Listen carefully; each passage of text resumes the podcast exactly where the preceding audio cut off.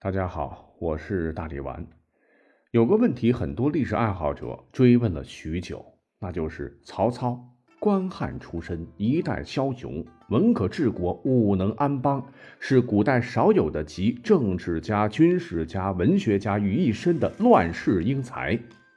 黄巾起天下大乱时，依靠青州兵起事，以汉献帝刘协名义南征北战。对内消灭二袁、吕布、马超、韩遂、刘表等割据势力；对外降服乌桓、鲜卑等，统一中国北方地区。虽被册封魏王，权位在诸王之上，但其至死都没有称帝。吴国、蜀国公孙辽东，使得其统一霸业终未实现。而反观刘邦。农户出身，大半辈子都是不务正业、游手好闲、勾搭寡妇、偷鸡摸狗，连自个儿老爹和嫂嫂都嫌弃的要死。同样是在乱世，他怎么就能够芒砀山斩杀白蛇，一路顺风顺水攻进咸阳，称汉王后明修栈道，暗度陈仓？垓下之战四面楚歌，逼得西楚霸王自刎于乌江，天下遂一统，在群臣的进谏下。登基称帝，就此建立了大汉王朝。那问题就是，很明显，刘邦在军事能力上，他不如曾编著兵法《孟德新书》的曹操；在文学修养上，大风起兮云飞扬，哈，也难以望其项背。但同为乱世，刘邦却最终能一统天下，而曹操却未能实现统一。那么，曹操和刘备到底差距在哪儿呢？其实啊，答案很简单，就差一个脑子。有脑子的人情商高，气度自然不小。咱们先看看这二人气度如何吧。历史上，曹操霸占人家叔父的媳妇儿，引得张绣突然反叛，这段大家都知道啊。就因为曹操的好色，曹操的亲儿子和猛将典韦皆被张绣所杀。曹操最终竟能摒弃前嫌，纳之，俩人还联了姻。那曹操看起来气度还是可以的，但是呢，这是和常人相比。若是比起刘邦，说实话，那真是有不少落差了。刘邦作为千古一帝之一啊，历史上对其的评价，首先排第一的便是豁达大度、从谏如流。也就是说，刘邦这个人气度非凡，简单的说就是绝对不记仇。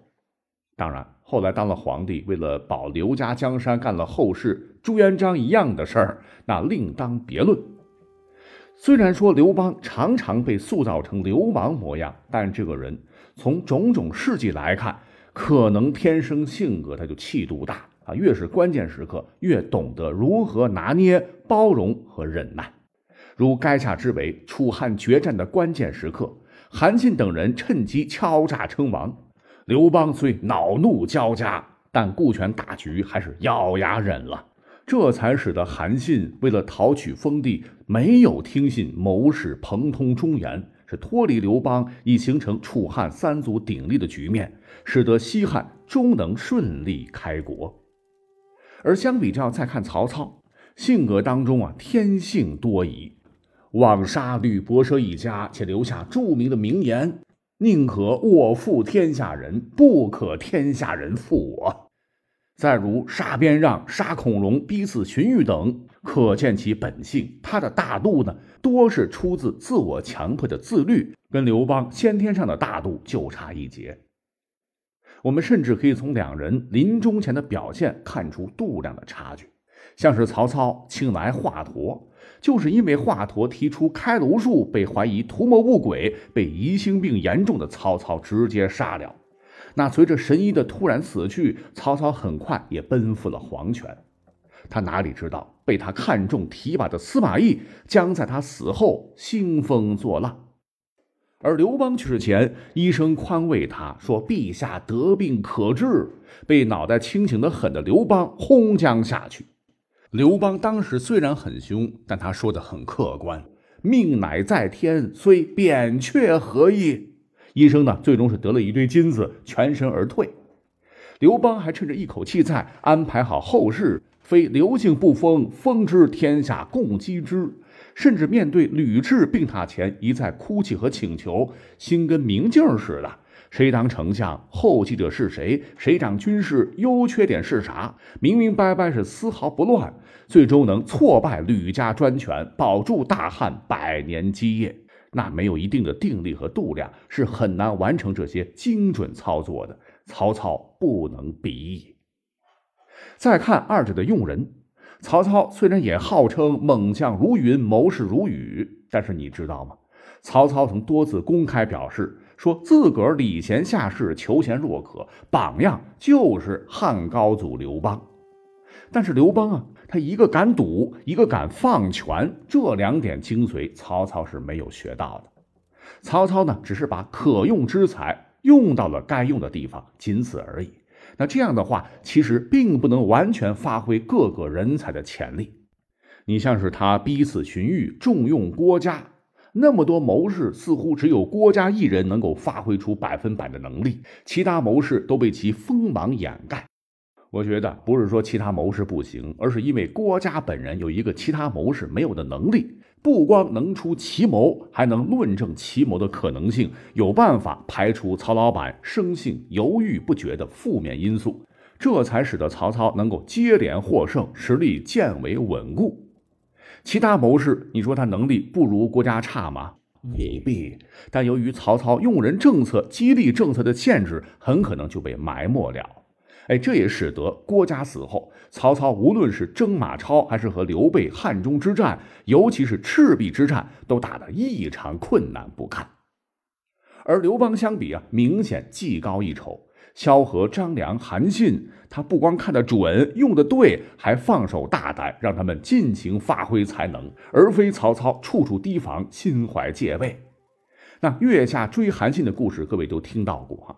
刘邦竟然能够在别人的规劝下，一百八十度大转变，认定夸夸其谈的韩信确实乃旷世奇才，胆大到直接拜了毫无统兵作战经验的韩信为大将军，并统领所有汉军。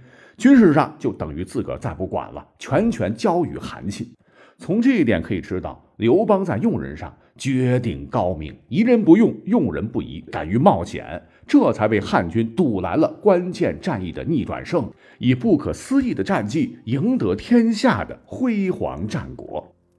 刘邦曾非常自豪地自我总结道：“夫运筹策围让之中，决胜于千里之外，无不如子房。”镇国家、抚百姓、济溃囊，不绝粮道，吾不如萧何；连百万之军，战必胜，攻必取，吾不如韩信。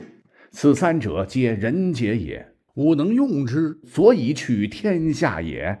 言外之意就是我啥都不行，可我会用人呐，怎么地？服不服？哎，这才是大智慧呀！除此之外，不得不说，机遇刘邦更好些。刘邦之所以能够顺风顺水，得亏了性格急躁、鲁莽的年轻人项羽。要不是他率楚军与强大的秦军死磕，什么巨鹿之战、破釜沉舟啥的，刘邦能捡到大便宜吗？那曹操相比较就没那么蠢的对手，一路征战多是苦战恶战，自个儿挟天子以令诸侯，也是把双刃剑。